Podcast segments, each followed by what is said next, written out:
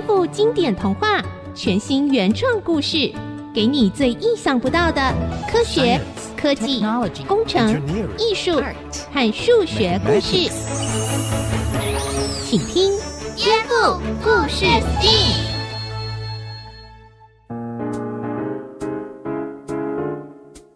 欢迎收听《颠覆故事 STEAM》，我是小青姐姐。今天呢，我们会带大家来听故事。然后了解数学当中的平均值哦，你好像会觉得哦，平均值是什么？好像很难呢。其实呢，在我们平常的新闻媒体报道中，就常常听到“平均”这个词喽，有没有？像天气预报中常常会听到“平均雨量”或者“平均温度”。而如果是小朋友在学校刚开学的时候，常常会做身体健康检查，那你还会拿到一个通知：平均身高、平均体重等等。那到底平均是怎么计算出来？平均又代表什么意思呢？一起来收听今天的颠覆故事 STEAM。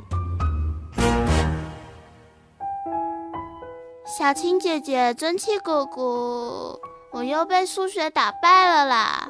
这次的数学作业让我们测量学校六年级学生的平均身高，可是我得到的数字怪怪的。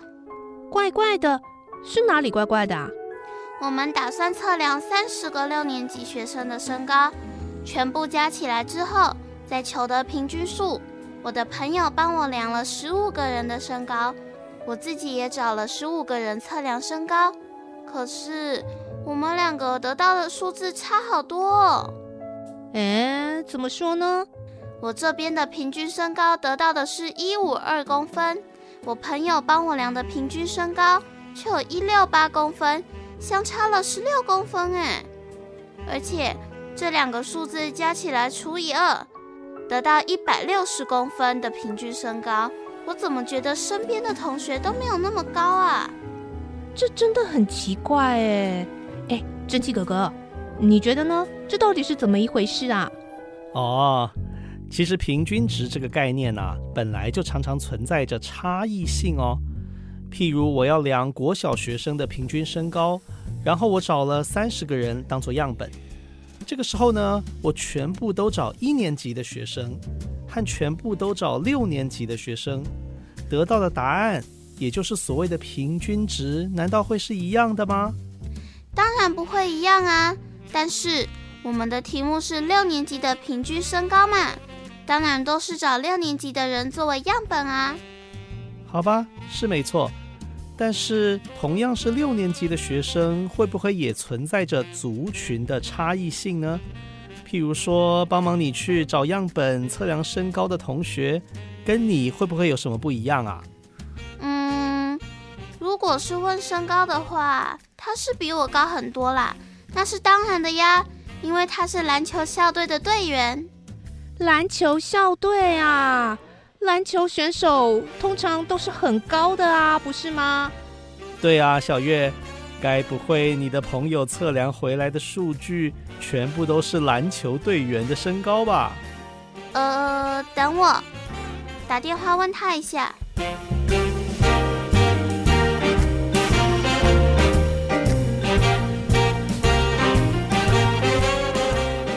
哦，真的是哎，他说比较熟的朋友都是篮球员，所以都找他们量。难怪我们得到的数据差这么多，真是的，我要重新量了啦。是啊，所以测量平均值的时候可得注意喽。像是小月发生的这个状况，同学测量回来的十五个样本都是篮球员，比一般学生高了很多，整个算下来的平均值，平均的身高当然会不准喽。原来如此。说到了平均值这件事情啊，我就忍不住想到有一个在伦敦爬屋顶的人这个故事喽。在伦敦爬屋顶的人，这是什么怪咖啊？哎，小月啊，他可不是什么怪咖哦。我讲到的这个人呐、啊，是一位英国的医生，也是个科学家哦。一起来听听他爬屋顶的故事吧。十八世纪快要结束的时候，在英国伦敦有一位叫做赫伯登的科学家。只要他心中有疑问，就会想尽办法去研究，直到找到答案为止。就像有一天，伦敦下起了大雨，别人都是赶快跑到屋子里去躲雨，但是赫伯登却偏偏要在这样的下雨天出门去。哎，下雨了！哎，伦敦这么大，我在任何地方测量雨量都会得到一样的结果吗？我应该要想办法来确认这个事情。因为辛迪产生了疑问，赫伯登就开始他的爬屋顶计划。他觉得在同样的地点，像是在自己家的话，任何接得到雨的地方，得到的雨量测量结果应该会是一样的。他爬上家里的屋顶，在屋顶上和更高的烟囱顶上都放了测量雨量的器具。爬上爬下的，忙里忙外。赫伯登的想法很单纯，只是想要做个科学实验而已。但是赫伯登的邻居们看见爬到屋顶上的他，都吓了一跳，开始热烈地讨论了起来。哎呦，奶奶啦！呃，隔壁的赫伯登先生。在做什么啊？好危险呢！下雨天了，怎么爬屋顶呢？哎，吓死人了！够危险的啦！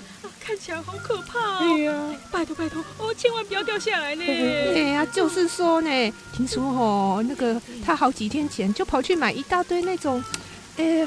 他说是要测量雨水的东西啦！啊、哦，拜托哎，啊老天要下雨这种事，他也想要管哦！哇，头壳拜去，对啊，根本是疯狂科学家哦！假西郎哦，对呀，哎，没事爬到屋顶上是要怎么样啊？对，不说的话哦，可是会被人家当做是小偷呢！哎呦，夭寿哦！要不是他当医生，收入应该不错。光看他爬屋顶、爬墙的，啊，我都以为他是要追查案呢。对呀，哦。马克拜托了。邻居们的议论纷纷，对于一心想要知道答案的赫伯登来说，一点也不重要。只要有时间，赫伯登就一头埋进研究雨量平均值的事情中。太奇怪了，同样的一场雨，把雨量计放在屋顶上、放在烟囱上，和放在地上测量出的雨量，居然都是不一样。哎，我以为在同一个地点放在任何高度得到的降雨量结果都应该一样哎，奇怪，实验得到的数据却完全不是这样。为了求得答案，赫伯登甚至跑到当时伦敦最高的地方西敏寺高塔去测量雨量，结果更是证实了他的想法：高度好像会影响雨量测量的结果呢。赫伯登苦恼地想着。虽然不知道是什么原因，但是高度的确是会影响雨量测量的结果。如果是这样的话，对于一个地方雨量的平均值，恐怕不能简单的摆放几个测量器，把测量到的数据平均起来就以为是答案了。嗯，应该要有更科学一点的方法。赫伯登不但花了很长的时间研究，还把他的研究结果记录起来。甚至在一七六九年带到了英国皇家科学会上发表这项研究结果。于是赫伯登提出了一个对后来的科学家影响很大的重要概念。你们看，假如同一场雨在高处测量雨量跟在平地测量雨量差别够大的话，我们的雨量计又只设在平地所取得的平均值，恐怕是不能代表真正的雨量哦。其实很多测量都一样，不是算出平均值就等于正确答案，还要看我们取了哪一些样本，样本有没有明显的差异性，诶，甚至啊要考虑其他相关条件才可以哦。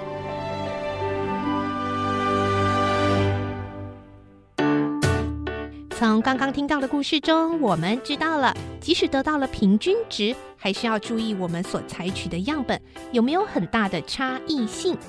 比如说，找了一群篮球队员量身高，想要代表小学生的平均身高，那就明显偏高，这个平均值就不准喽。再来就是赫伯登在不同高度测量雨量，发现结果是不同的这个故事了。这到底是什么原因呢？科学家有哪些猜测呢？先休息一下，待会再回答颠覆故事 STEAM。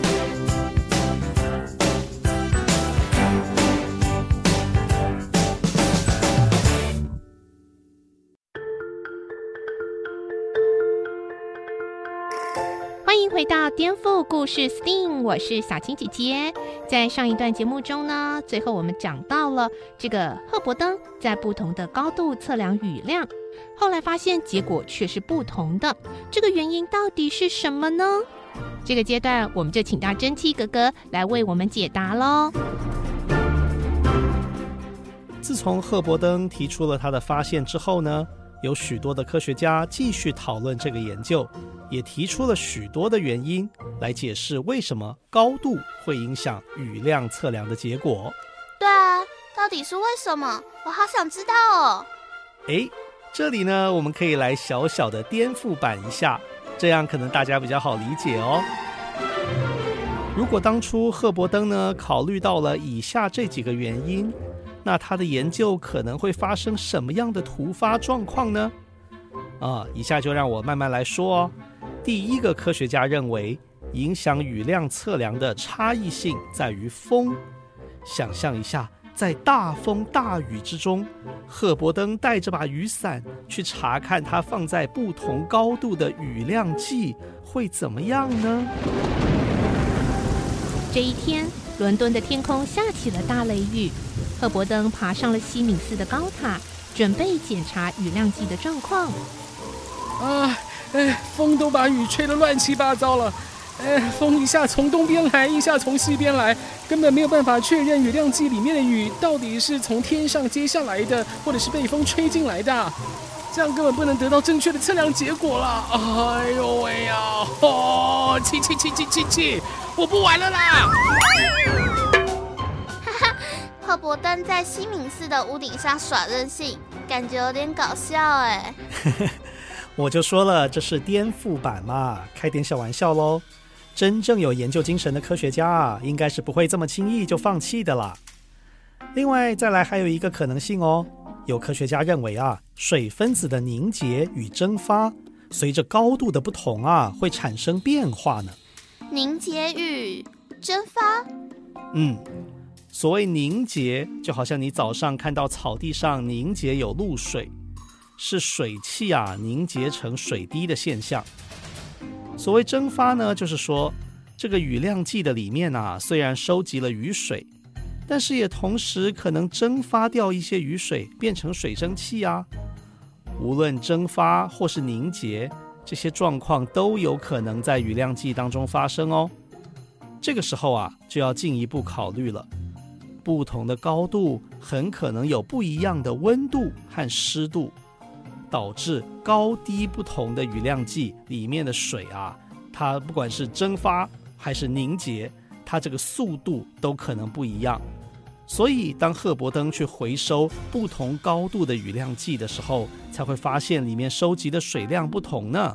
哇，听起来很复杂哎。那蒸汽哥哥。你觉得哪个才是真正的原因呢？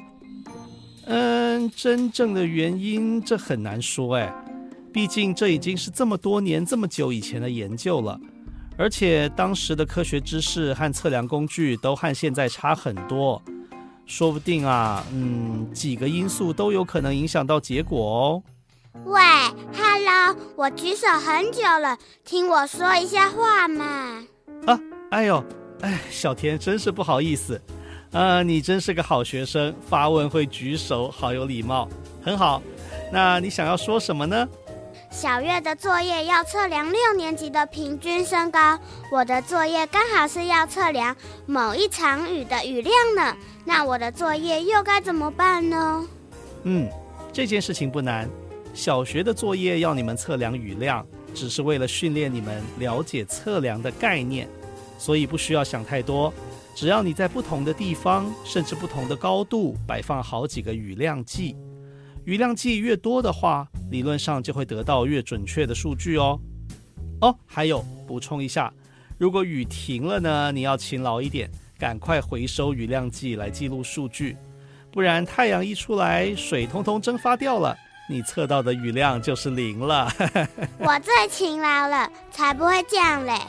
对了。蒸汽哥哥，是谁这么厉害发明雨量计的啊？雨量计啊，嗯，这确实是个很厉害的发明。是谁做的呢？让我们先一起回到比刚刚讲的那个赫伯登啊更早一百五十年的十七世纪初期吧。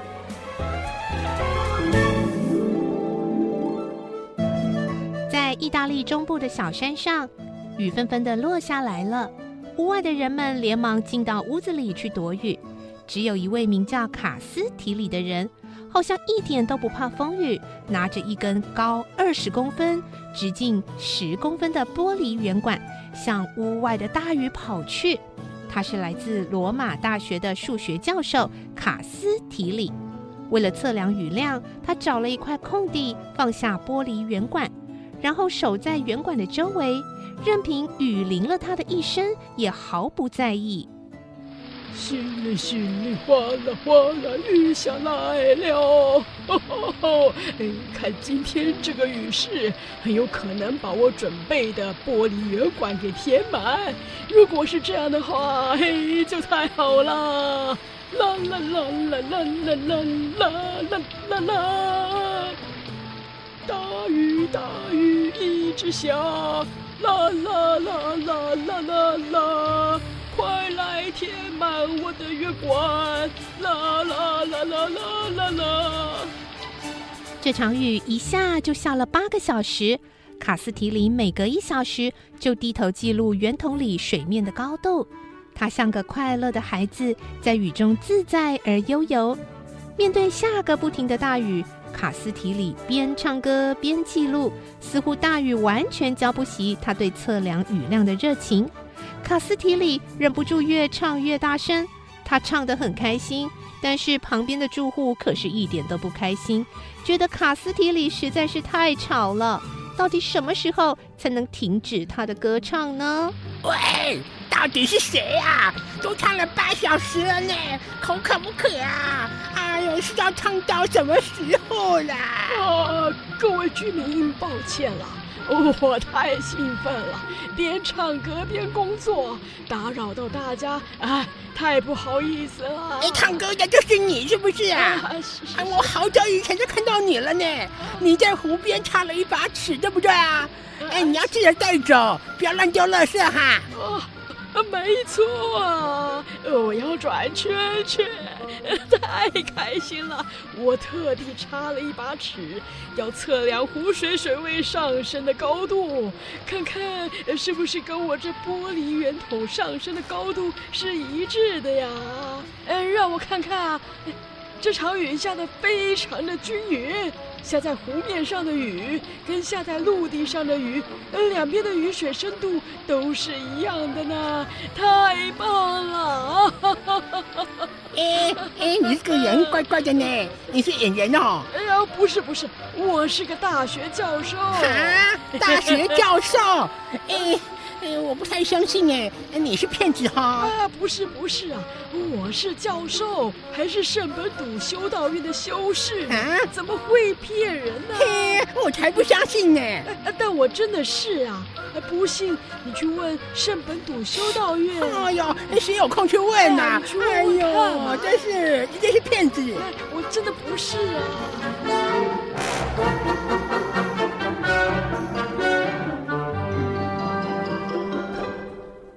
刚刚这个有趣的数学教授卡斯提里啊，他就是第一个用雨量计来量化测量雨水的人。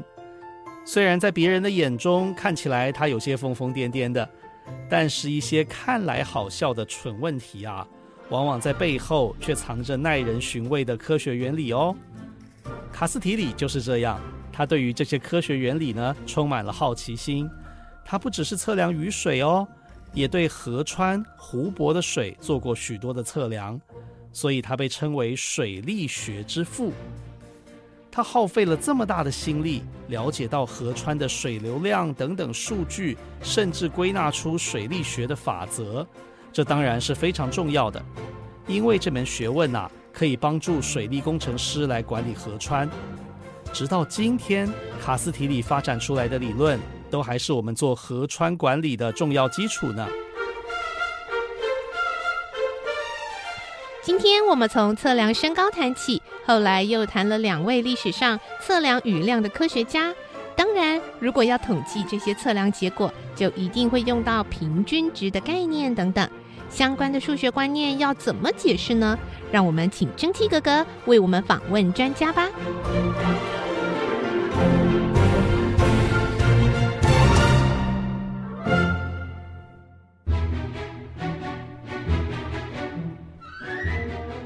各位大朋友、小朋友，蒸汽哥哥今天再度为大家来到台大数学系访问张海潮教授、张爷爷。啊，我们今天呢，前面谈过一些关于平均值的问题哦，我们是不是可以请教授呢，再举一个例子，跟小朋友们稍微的来复习一下平均值是什么？说到平均啊，的确，被平均的母体要先说清楚。例如，段考考完了，甲班的平均成绩和乙班的平均成绩不会一样，因为甲班的平均成绩是根据甲班同学的考试结果。而乙班的平均成绩呢，是根据乙班的同学考试的结果，这些结果呢，跟全年级一起来看的平均成绩也不会一样。如果学校里面有资优班的话，资优班的平均成绩可能会比普通班的平均成绩来得高，因此不同的母体取样会得到不同的平均结果。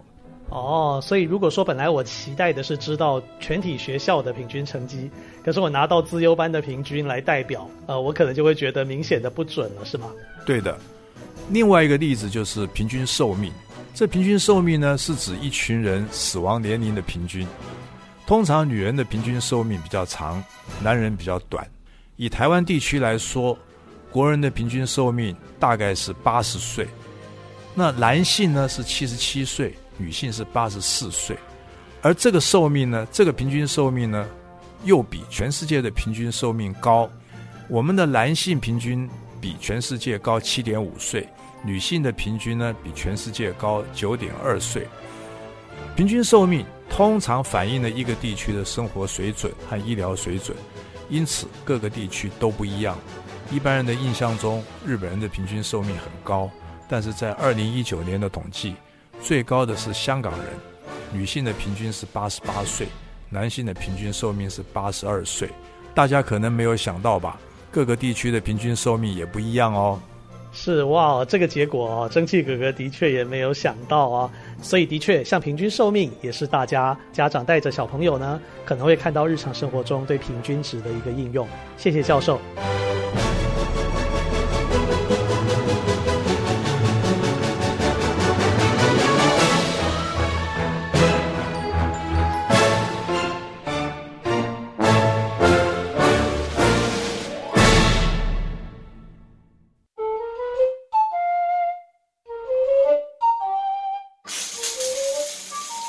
先洗手掌内侧，再洗手的外侧，夹起来吸指缝，拱起来搓指背，搓一搓大拇指，立起来洗指尖，要记得洗手完，洗手保护健康。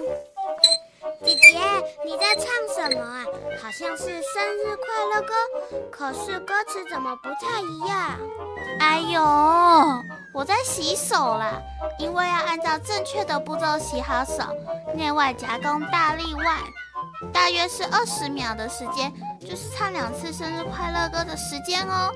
我刚刚唱的歌词就是洗手的步骤啊，好厉害哦！可是我背不起来哎，我洗手的时候，你可以在旁边帮忙唱吗？吼、哦，好啦，我要唱喽。好，洗手掌内侧，再洗手掌外侧，夹起来洗指缝，夹起来搓指背，搓搓大拇指，立起来洗指尖，记得要洗手完。慢点，慢点，听不到，